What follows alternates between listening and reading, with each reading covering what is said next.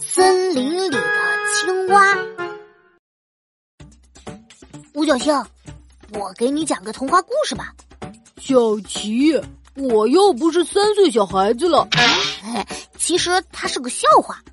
那我笑点可有点高哦。爸妈过来吧，森林里有只青蛙，一年只能说一个字。它喜欢一个公主，所以忍了五年都没说话。天哪，是我的话得憋死。爱情的力量就是这么强大。终于，他存够了五个字，就对公主说：“请你嫁给我。然后呢，公主怎么回答的？” 结果，公主没听清楚，回了他一个字：“啥？”公主没听清楚，那青蛙还能重复说一遍吗？当然不能啊！